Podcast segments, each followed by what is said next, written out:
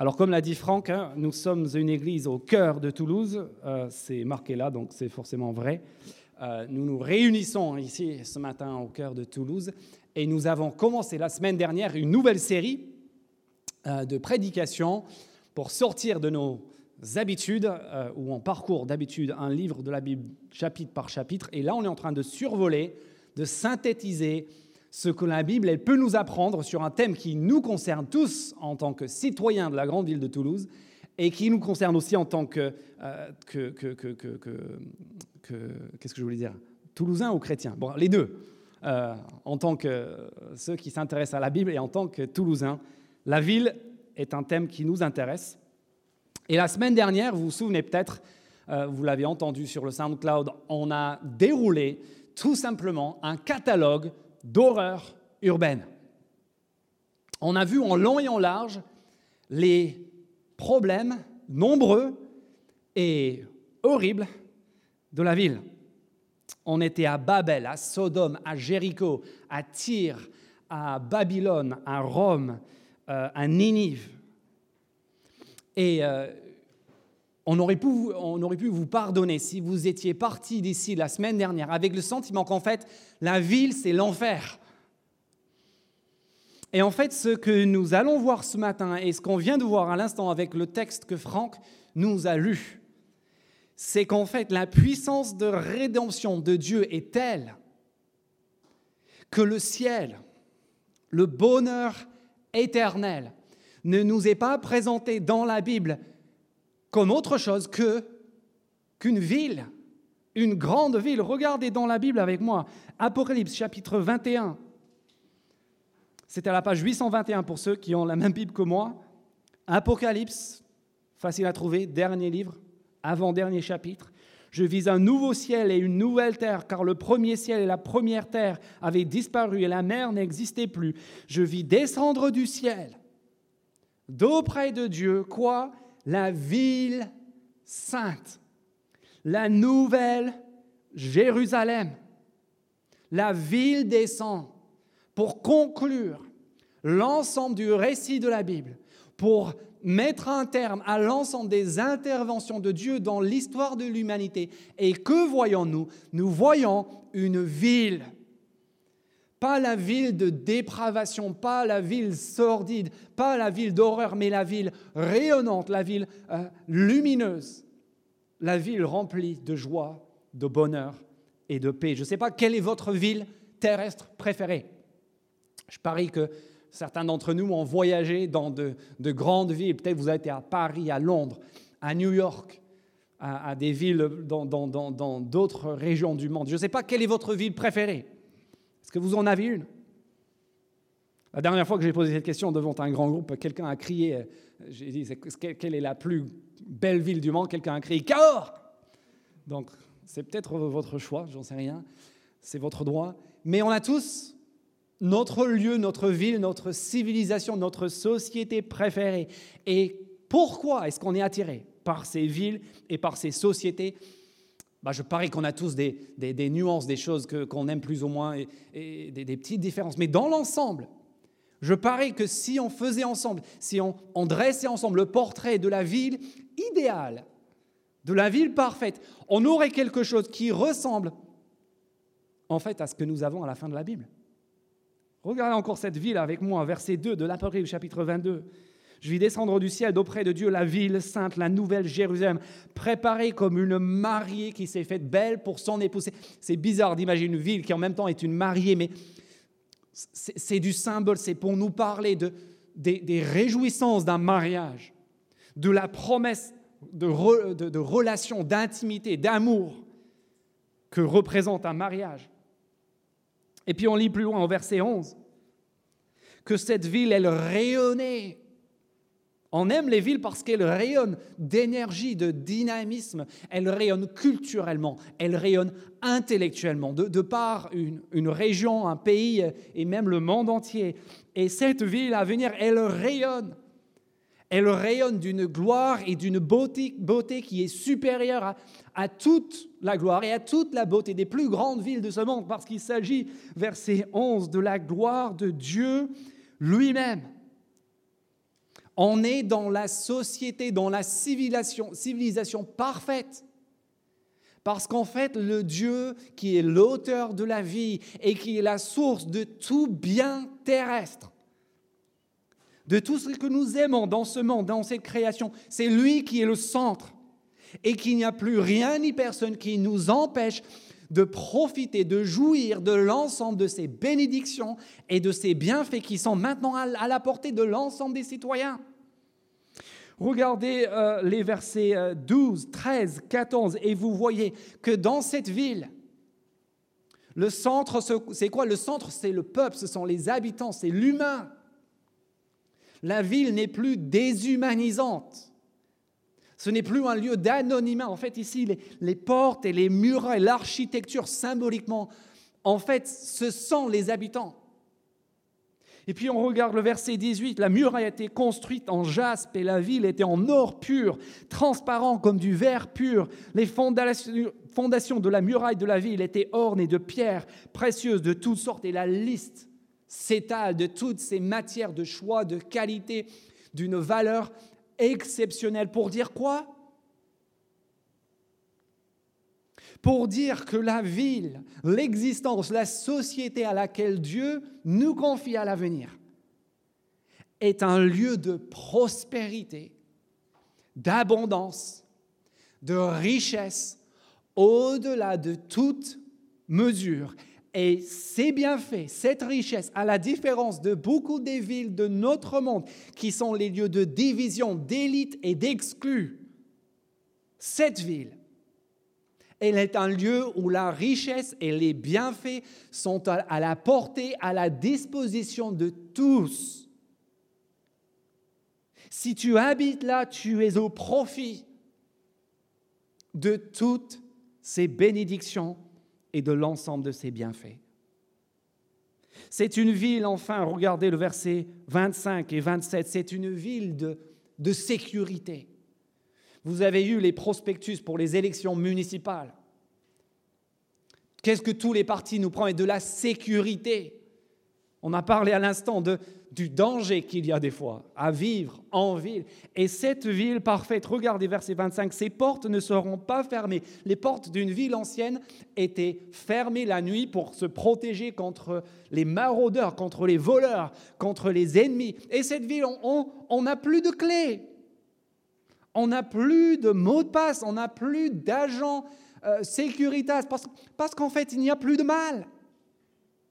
Nous sommes dans un lieu de sécurité, d'épanouissement, de relations qui ne sont en rien tachées par le mal, ni d'ailleurs, verset 27 et verset 8 du chapitre 21, par les malfaiteurs. Et ce lieu, laissez-moi juste rajouter cela, verset 24, est un lieu d'accueil. Les nations marcheront à sa lumière et les rois de la terre y apporteront leur gloire. La ville du ciel n'est plus un lieu où il y a des gens comme ça et des gens comme ça, des gens de tel arrière-plan racial et des gens qui... qui euh, il n'y aura plus d'affrontement. Il n'y aura plus de ségrégation, il n'y aura plus de quartier pour telle population, on les enferme et qu'ils restent là-bas, et puis nous, on va être ici, bien entre... Non, non, c'est un lieu où l'ensemble des nations, l'ensemble des peuples vivent en harmonie, en paix, ensemble. Parce qu'en fait, ils sont sous le règne et sur, sous la bénédiction de celui qui les a créés. Tout cela pour dire quoi? Tout cela pour dire que si nous aimons la Bible, si nous aimons le Dieu qui s'y dévoile, eh bien, il est impossible qu'il n'y ait pas dans chacun de nos cœurs une place particulière, une place de choix pour la ville, pour ce concept, pour ce qu'elle représente. Nous chérissons la ville nous aimons la ville, si nous connaissons Dieu, non pas simplement par dépit, non pas uniquement par compassion, parce que parce qu'on a de la peine quand on voit tous ces problèmes comme la semaine dernière. Nous l'aimons aussi à cause de son potentiel. à cause de l'espérance de ce qu'elle représente. Parce que la ville, c'est notre avenir. La ville, la ville parfaite, la ville céleste, c'est notre espérance bienheureuse à tous. Et lorsque nous avons saisi cela, vous savez quoi, ça change tout à notre regard sur nos cités terrestres. Quand on voit cette espérance, quand on voit ce futur, comment ne pourrions-nous pas saisir et rêver du potentiel de nos villes, de notre ville, de Toulouse Et c'est un potentiel que j'aimerais vous inviter à, considérer dans la Bible sous trois volets. Un potentiel d'abord de reconnaissance. Un potentiel de reconnaissance.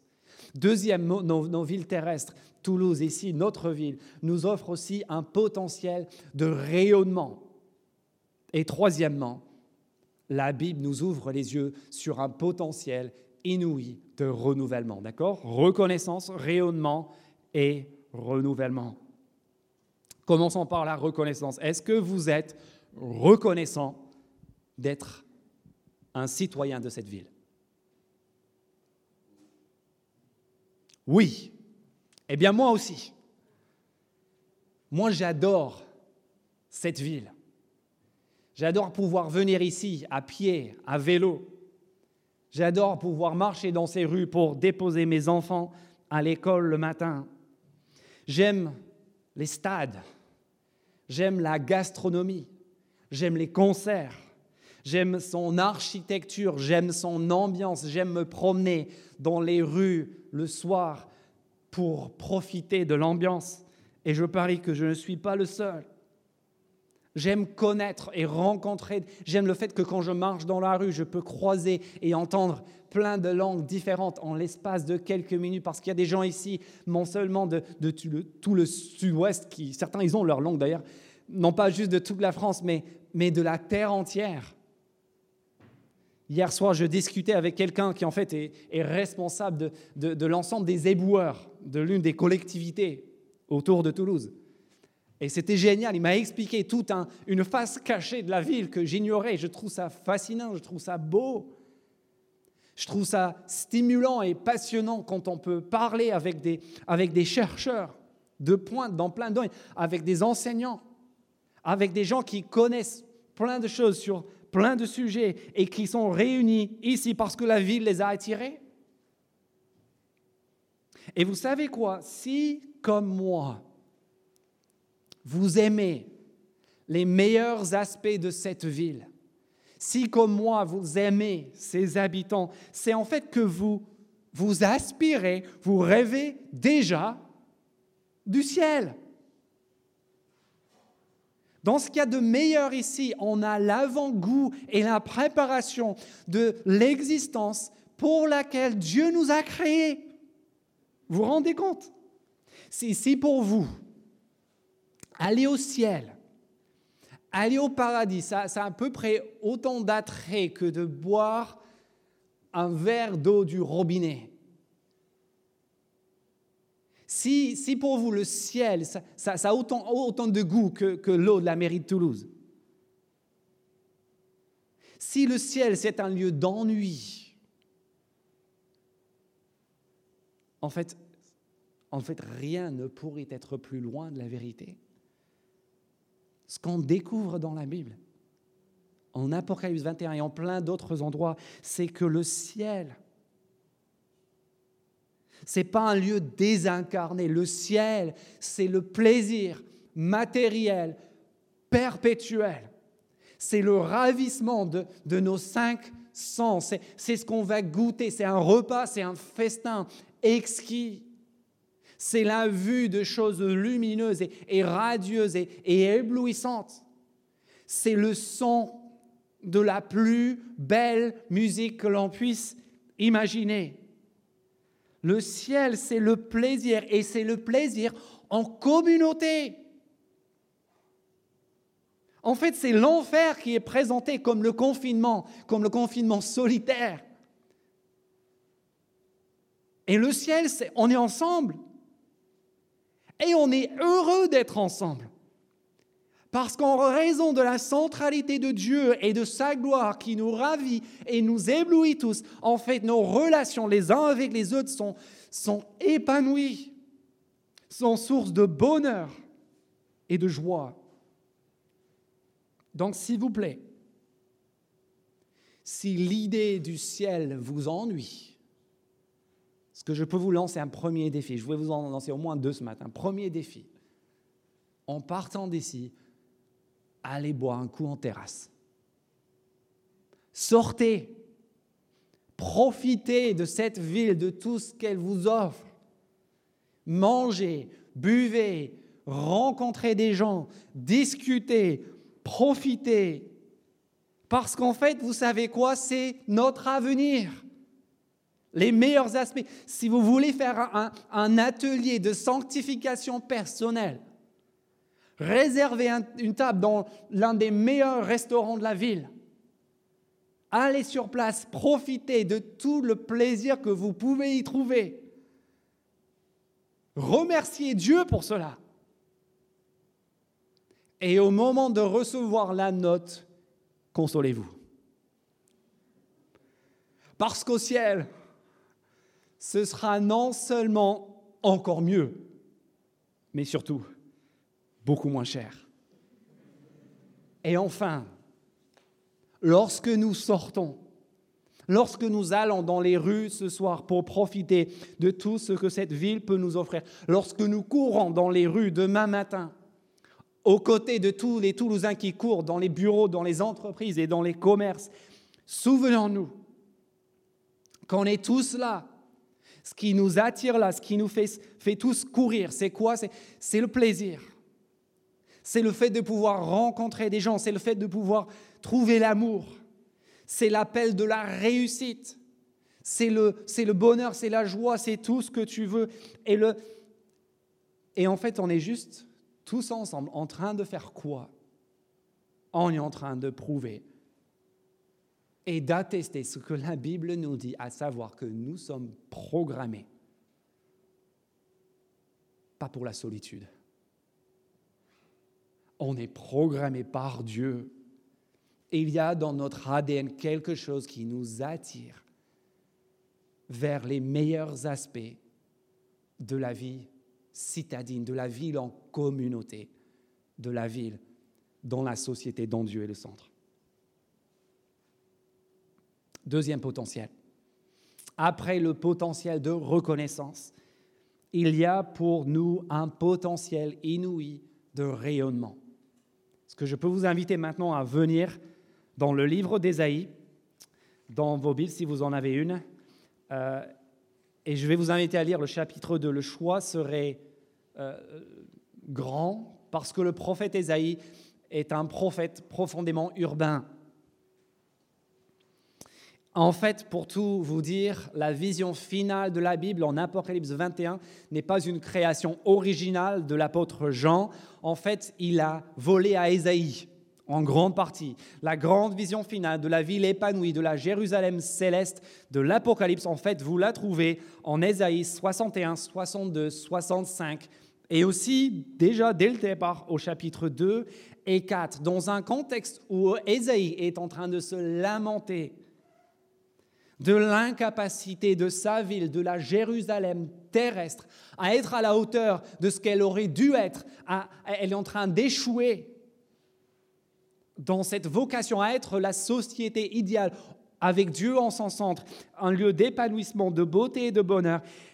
Et Ésaïe, il est, il a le moral dans les chaussettes, il est désespéré. Et c'est dans ce contexte-là que Dieu lui donne une vision. Et c'est la vision de cette ville incroyable qui fait envie à l'ensemble de l'humanité. Et en plus d'être un lieu de joie et de réjouissance pour ses habitants, nous voyons ceci au chapitre 2, verset 3, entre beaucoup d'autres passages que je pourrais vous montrer. Nous voyons que la communauté dont Dieu est le centre est en train de devenir un lieu de pèlerinage, un lieu d'attraction. Il y a une puissance d'un aimant euh, un, voilà, un, effet d'attraction incroyable à cause de cette ville, autour de cette ville. Regardez, verset 2, 3 euh, du chapitre 2. Je vais à partir de la fin du verset 2, pardon. Elle s'élèvera au-dessus des collines et toutes les nations, donc c'est la ville qui est posée sur la montagne, elle s'élèvera au-dessus des collines et toutes les nations y afflueront. Verset 3, des peuples s'y rendront en foule et diront Venez, montons à la maison de à la montagne de l'Éternel, à la maison du Dieu de Jacob. Il nous enseignera ses, joies, ses voies et nous marcherons dans ses sentiers. En effet, c'est de Sion que sortira la loi ou l'instruction et de, et de Jérusalem la parole de l'Éternel. Cette communauté, vous voyez le principe? C'est simple, c'est que cette communauté où Dieu est connu, où règne la paix, la prospérité, le bonheur, devient un centre d'attraction pour la terre entière. Il y a juste un problème. C'est que si nous lisons les chapitres autour, en Ésaïe, on se rend compte que, la, ville d'Ésaïe, la, Jérusalem terrestre, elle échoue lamentablement par rapport à cet idéal, par rapport à cette vision du possible du futur. Et on attend et on attend en, traversant l'Ancien Testament et toujours rien jusqu'à la venue de Jésus dans le Nouveau Testament. Jusqu'à ce que Jésus-Christ, comme on l'a vu la semaine dernière, se rend à la grande ville, se rend à cette même ville où Ésaïe a vécu et prophétisé sept siècles auparavant. Et une fois qu'il est dans cette ville, qui est un lieu d'hostilité pour lui, comme pour tant d'autres prophètes, une fois arrivé dans cette ville, au lieu de sauver sa peau, qu'est-ce qu'il choisit de faire? Il choisit de donner sa vie. Vous vous souvenez la semaine dernière, tellement il est ému de compassion et sidéré par le destin, par le drame du destin spirituel et humain des habitants de cette ville. Et puis quelques semaines après sa mort et sa résurrection, il se passe un truc, encore un truc très étonnant. C'est l'événement que nous appelons la Pentecôte. À la base, c'était une fête juive à laquelle se rendaient des, gens des, quatre coins de l'Empire romain. Et alors qu'ils sont là rassemblés dans la ville de Jérusalem, là où Jésus-Christ est mort et ressuscité, quelques jours plus tard, dans le même mouvement de cette intervention unique de Dieu, qu'est-ce qui se passe? Bah, Dieu envoie son esprit et s'empare de ces gens qui sont venus des quatre coins de la terre et il, les envoie dans un mouvement de rayonnement partout dans l'Empire romain. Et ça, c'est le début de la longue histoire du livre des actes dans le Nouveau Testament et la longue histoire qui va jusqu'à nous aujourd'hui. Nous sommes ici, en France, à Toulouse, réunis autour de ce Dieu en fait par, rayonnement, par ricochet, à partir de ce qui s'est passé ce jour-là dans la ville de Jérusalem. Et si vous lisez les actes de manière euh, euh, séquentielle, à partir de tous les grands centres urbains de l'Empire romain, Corinthe, Éphèse, Rome, Jérusalem et toutes les autres grandes villes. C'est de là que l'évangile, que le message, que l'invitation à une cité céleste est publié et entendu dans l'Antiquité et jusqu'à nos jours.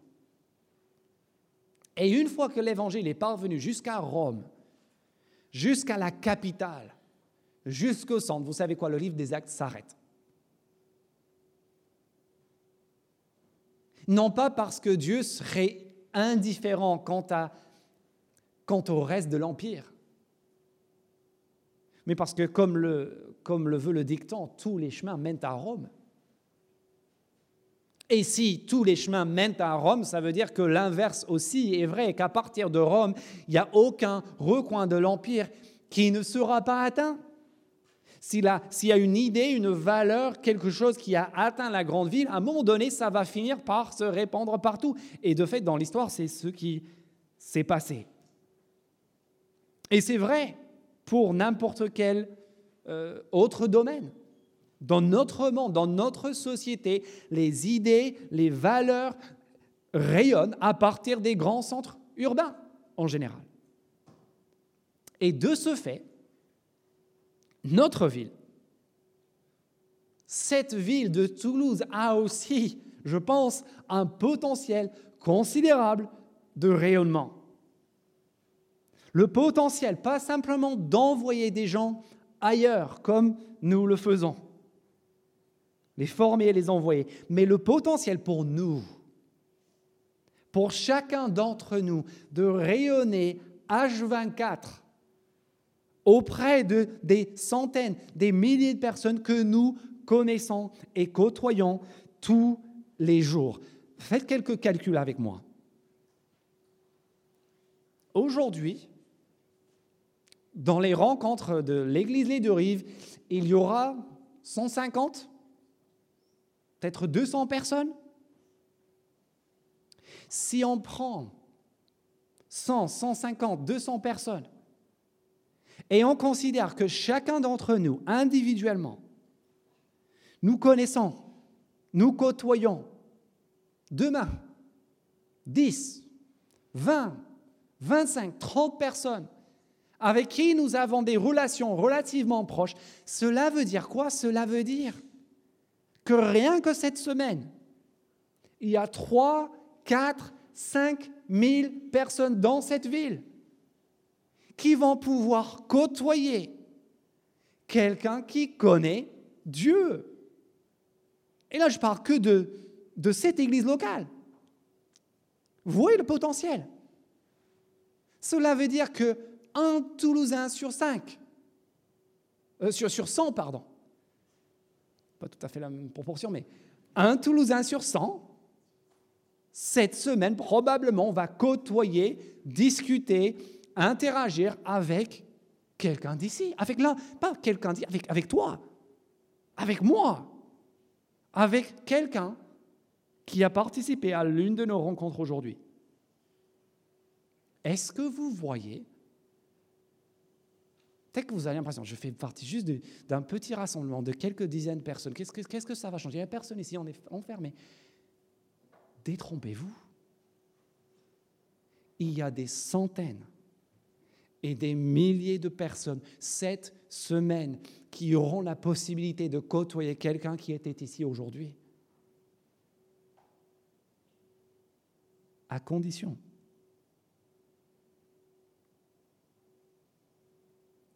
de ne pas faire notre Jonas. Pour ceux qui étaient là la semaine dernière, Jonas, c'est le prophète que Dieu appelle à la grande ville et qui dit Merci, mais je, je, pars, je fuis. C'est notre tentation à tous. Pas, et là, j'entends pas euh, le fait de s'éloigner forcément physiquement, d'aller vivre ailleurs. J'entends déjà le fait d'être dans cette vie, mais, mais de fuir tout contact avec les autres. Jonas avec son casque audio, toujours sur lui, dans la... Jonas qui, dans l'ascenseur retient son souffle. Parce que la règle dans l'ascenseur, c'est surtout ne pas parler à personne, ne parler à qui que ce soit. Qui, qui ne parle jamais à ceux qui sont sur les bancs à côté de lui dans l'amphi parce qu'il a peur de. Le, le Jonas qui, qui va aller travailler avec plein de gens demain, mais qui ne va surtout pas avouer le secret honteux du lieu où il était dimanche matin. Le Jonas qui, quand il sort, quand il a du temps libre, va le passer avec qui? Bah, Bien sûr, avec les autres membres de sa communauté. J'étais chez des amis euh, cet été, euh, loin d'ici, et, euh, ils nous ont accueillis dans, une, une maison splendide. Et on était dehors, on, mangeait euh, sur la terrasse. On faisait la belle vie estivale. Et, je leur posais la question. Ils venaient de déménager. Je dis Comment ça se passe avec les voisins? Vous avez de bonnes relations avec eux? Il m'a dit Regarde-les, la haie. J'ai regardé la haie. Et tout autour de ce jardin, il y avait une haie d'arbres de 3 mètres, opaque. Mais ça, c'est fait pour quoi? C'est fait pour, pour ne connaître personne. pour être coupé du monde, pour, pour refuser des relations et, et l'invasion d'autres personnes dans mon espace, dans mon domaine privé. Et on n'a pas besoin d'un jardin, pour, on peut très bien faire ça en immeuble. Peut très bien faire ça au milieu de la grande ville, dans la rue. On est là, mais on a, on a cette haie autour de nous pour nous couper du monde, parce qu'on a peur du monde, parce qu'on fuit le monde, parce qu'on n'a rien à cirer du monde. Et ça, c'est notre condition naturelle à, tous. Et tant que c'est le cas, les amis, parlez comme on le dit dans notre belle vision imprimée sur les feuilles tous les dimanches, quand on a le droit de mettre des feuilles, parlez du plus grand nombre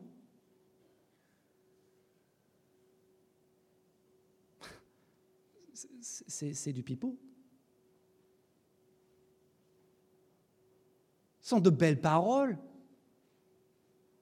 Une idée sympathique, mais qui n'a aucun fondement dans la réalité. Parce que vous savez quoi, dans le livre des actes, comme aujourd'hui, le potentiellement, de potentiel de rayonnement dans la ville ne se réalise pas par télépathie. Ça ne se fait pas par un système de Wi-Fi spirituel. Ça se fait par des relations. Ça se fait parce qu'on connaît des gens, parce qu'on peut montrer notre vie, les accueillir, les aimer, les aider, les entourer. Et c'est pour cela que j'aimerais vous lancer mon deuxième défi de ce matin et de cette rentrée. C'est le défi 50-50. Et pour beaucoup ici, plusieurs ici, vous allez rigoler. Parce qu'en fait, pour vous, ça ne représente en aucun cas un défi, c'est votre vie de tous les jours. Si c'est votre cas, j'aimerais vous encourager et vous dire que c'est excellent, c'est formidable, continuez comme ça. Mais pour d'autres, je pense que ce défi va impliquer du changement, peut-être du changement radical dans votre vie, dans vos habitudes. Le défi 50-50 est le suivant veillez à ce que au moins la moitié de, notre temps libre, notre temps de détente, quand on mange avec des gens, quand on boit l'apéro, quand on passe une soirée, quand on va au ciné, quand on sort, que la moitié de notre, au moins, ce soit du temps où nous sommes en priorité avec des gens qui n'ont rien à voir avec l'Église, avec notre petite communauté chrétienne. Je vois déjà des gens qui regardent le ciel parce que ça va de soi. Mais pour d'autres ici, j'ai, je pense que ça va impliquer du changement. Est-ce que vos voisins ont pris l'apéro chez vous? Est-ce que vous, vous êtes allé chez eux? Est-ce que quand vous allez jouer au foot ou faire des jeux de société, est-ce que c'est avec vos collègues? Avec vos amis? Ça, c'est le défi que j'ai envie de vous lancer et c'est un défi que j'ai moi-même soigneusement testé ces derniers mois et je peux vous dire, c'est génial. Ça a changé ma vie en mieux. Ça m'a apporté. Je ne passe pas du temps avec les gens pour leur faire du bien parce que je sais tout mieux. Ça, ça nous fait du bien. Ça nous ouvre les yeux, ça nous ouvre les horizons. Et quand vous passez du temps, c'est un vrai défi là, ce n'est pas juste un truc que je dis, j'ai vraiment à cœur que, l'on puisse vivre cela. Et quand vous le faites, dites-vous que le but, c'est plat de, là, je parle au monde, de, de placer votre meilleur argument apologétique entre le fromage et le dessert. Le but, c'est pas de pouvoir leur donner un papier d'invitation pour venir à l'église. Le but, c'est de les connaître. C'est de les aimer. C'est d'apprendre d'eux. C'est de s'intéresser à eux pour la simple et bonne raison que Dieu s'intéresse à eux et les aime. Et parce que si nous ne vivons pas cela, en fait, nous sommes complètement passés à côté de notre vocation en tant qu'Église.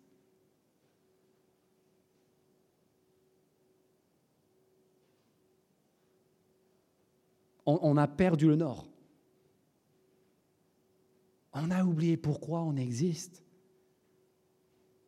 On a oublié qu'on n'est pas juste dans une salle d'attente à ne rien faire parce que nous, on a notre place dans la cité céleste, mais que cette offre, cette invitation à la cité céleste s'adresse à tous et que Dieu a choisi un moyen pour que le plus grand nombre l'entende. Et le moyen, c'est toi. C'est moi. On ne peut pas garder ça pour nous. Si c'est vrai, on ne peut pas garder ça pour nous.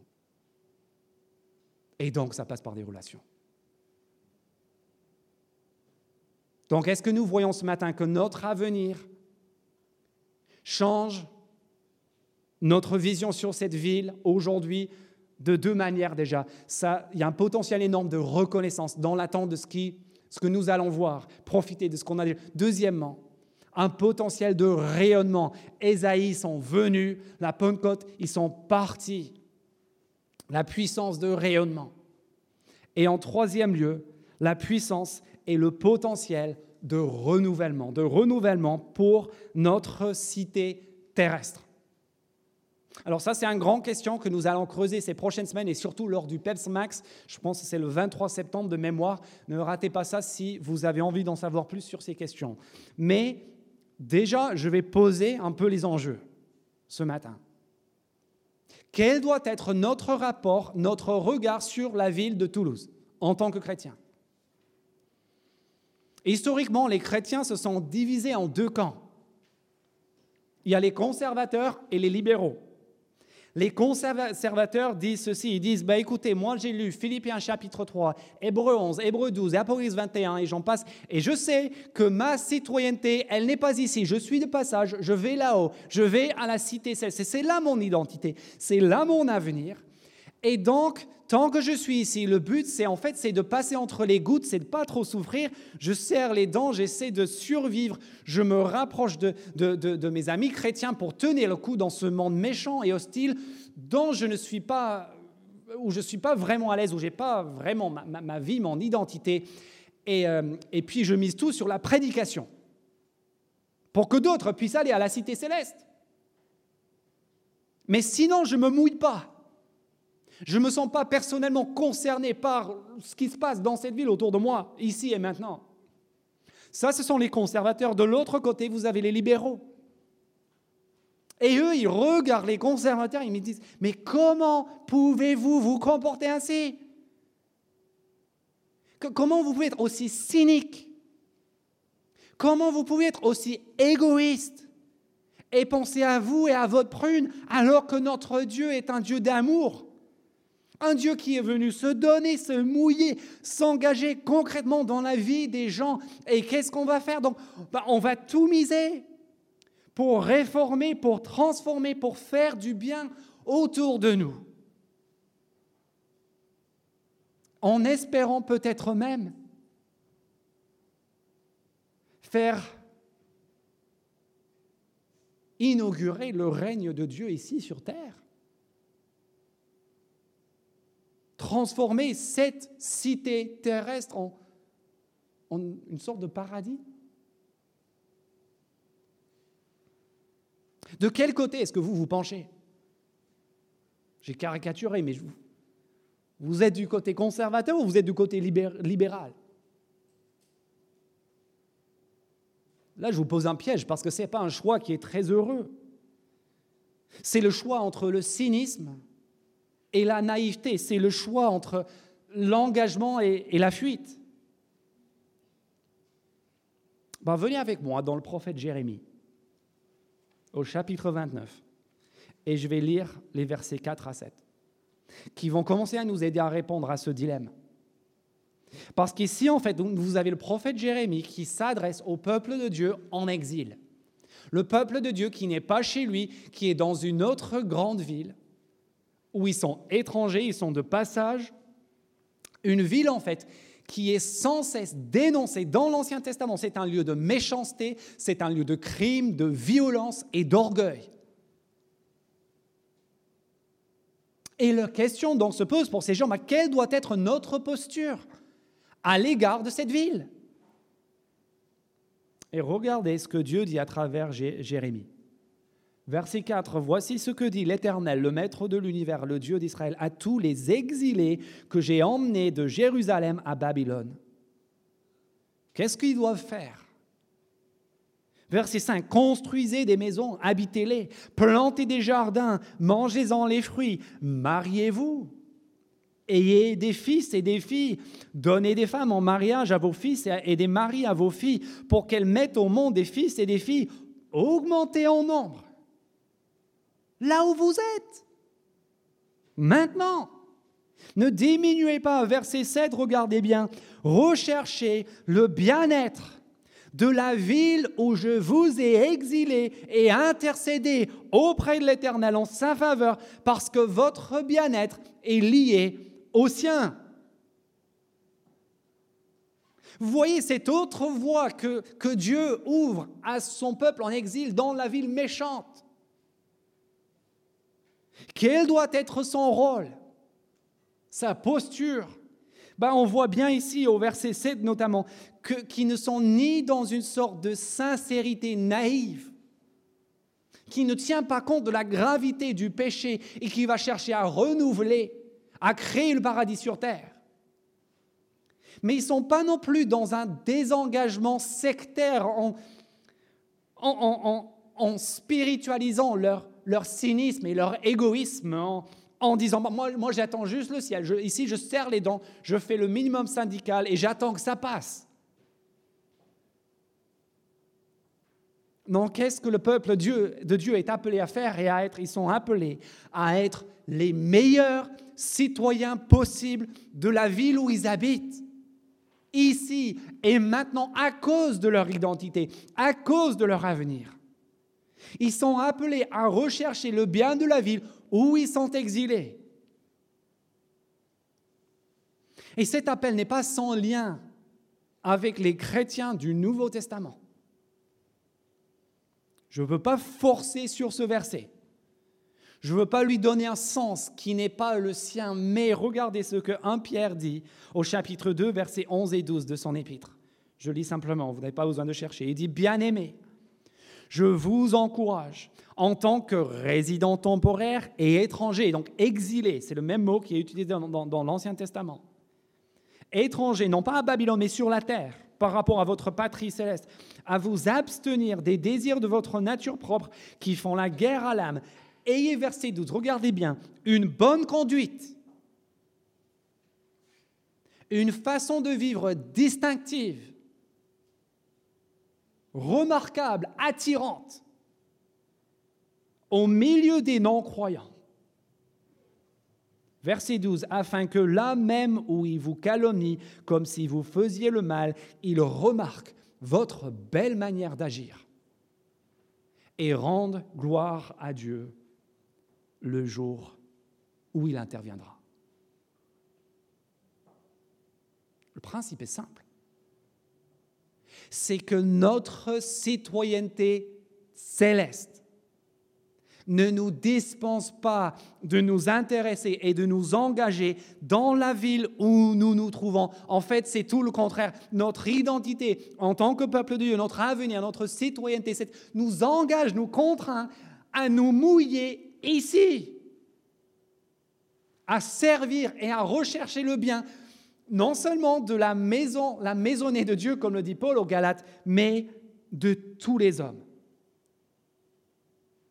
La question que j'aimerais vous poser ce matin et que je pose à l'ensemble de cette Église et que nous allons reposer tout au long de cette rentrée, de ce mois de septembre, elle est la suivante. Dans dix ans, dans vingt ans, dans 25 ans, est-ce que vous et moi, nous allons nous retrouver pour boire un coup et à nous regarder les yeux dans les yeux en nous disant, tu te souviens? Tu te souviens du bon vieux temps? On se souvient d'ensemble de nos rencontres. Ici, dans le cœur de Toulouse, à, Saint-Aubin, à Saint-Cyprien, sur la place du Capitole, au vieux temps. Est-ce qu'on va se souvenir de nos super rencontres? Ou est-ce que la ville va se souvenir de nous en raison de la différence, du changement provoqué par notre présence en son sein? Est-ce que Toulouse, dans 10 ans, dans 20 ans, sera différente, sera meilleure à cause de la présence des exilés que sont les chrétiens? Pardonnez-moi un instant de rêver, mais je veux rêver. Soyez indulgents avec moi, parce qu'en fait, ce que nous vivons aujourd'hui, il y a six ans, n'était qu'un rêve fou. Et j'estime que si Dieu a pu dépasser toutes nos attentes en cinq ou six ans, dans dix ou dans vingt ans, je ne veux même pas essayer d'imaginer ce qui... Non, rêvons un instant.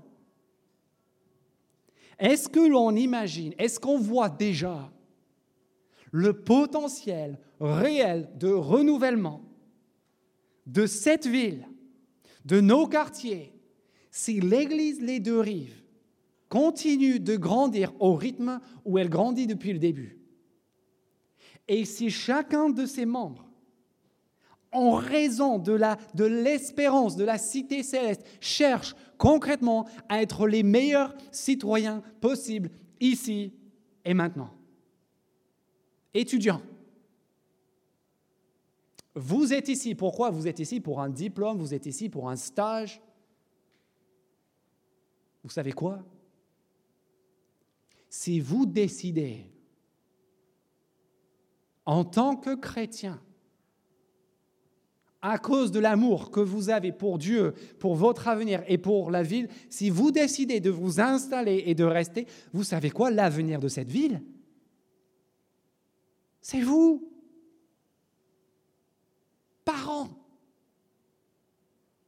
Vous, vous avez à votre charge la prochaine génération de Toulousains. Votre influence, qui saurait la calculer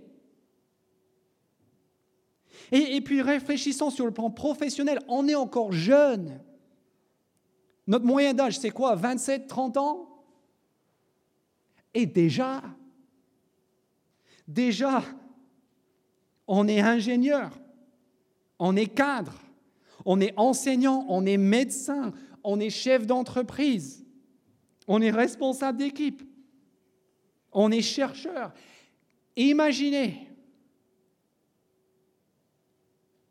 si l'évolution professionnelle de chacun continue dans 5, 10, 20 ans, déjà aujourd'hui, si on faisait le total, il y aurait des dizaines et des centaines de Toulousains qui sont sous la responsabilité, sous la conduite de chrétiens.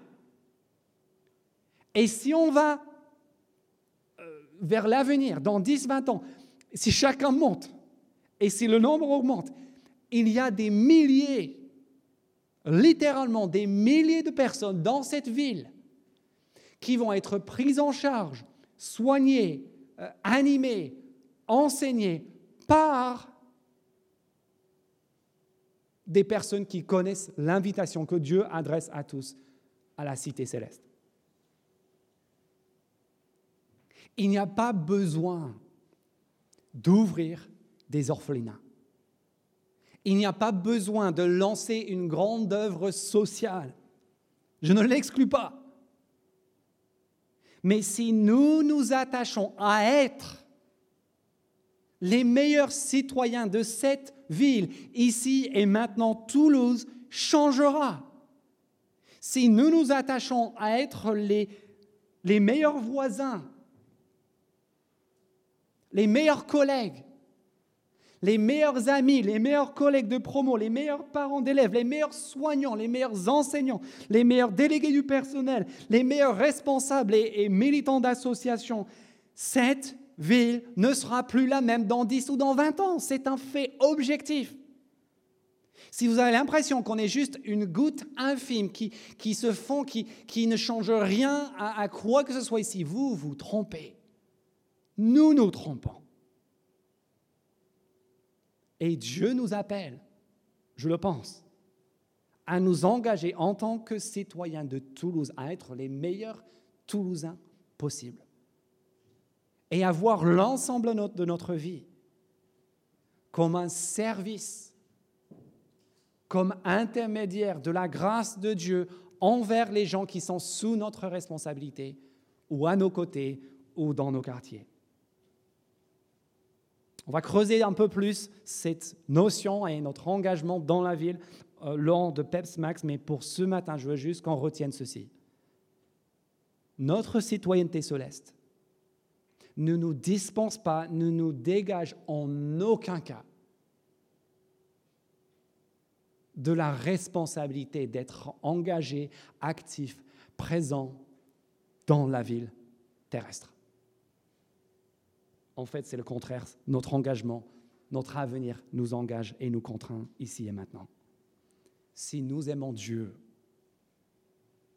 si nous aimons la Bible, si nous avons sous les yeux notre avenir d'Apocalypse chapitre 21, comment pourrions-nous ne pas aimer la ville?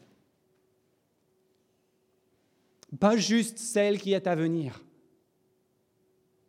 mais aussi celle qui est aussi Toulouse, en raison du potentiel qu'elle a déjà pour la reconnaissance. S'il vous plaît, allez boire un coup en sortant d'ici.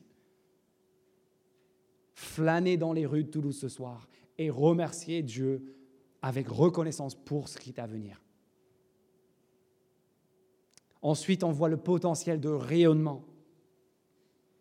À condition de ne pas faire notre Jonas, à condition de relever ce défi pour ceux qui en ont besoin, ce défi 50-50.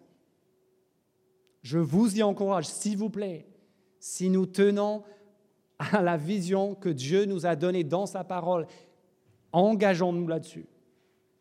Et enfin, le potentiel de renouvellement, ce rêve fou de ce que pourrait être, de ce que sera notre ville terrestre, Toulouse, dans 5, 10 ou 20 ans, si nous nous attachons à être les meilleurs citoyens possibles de cette ville.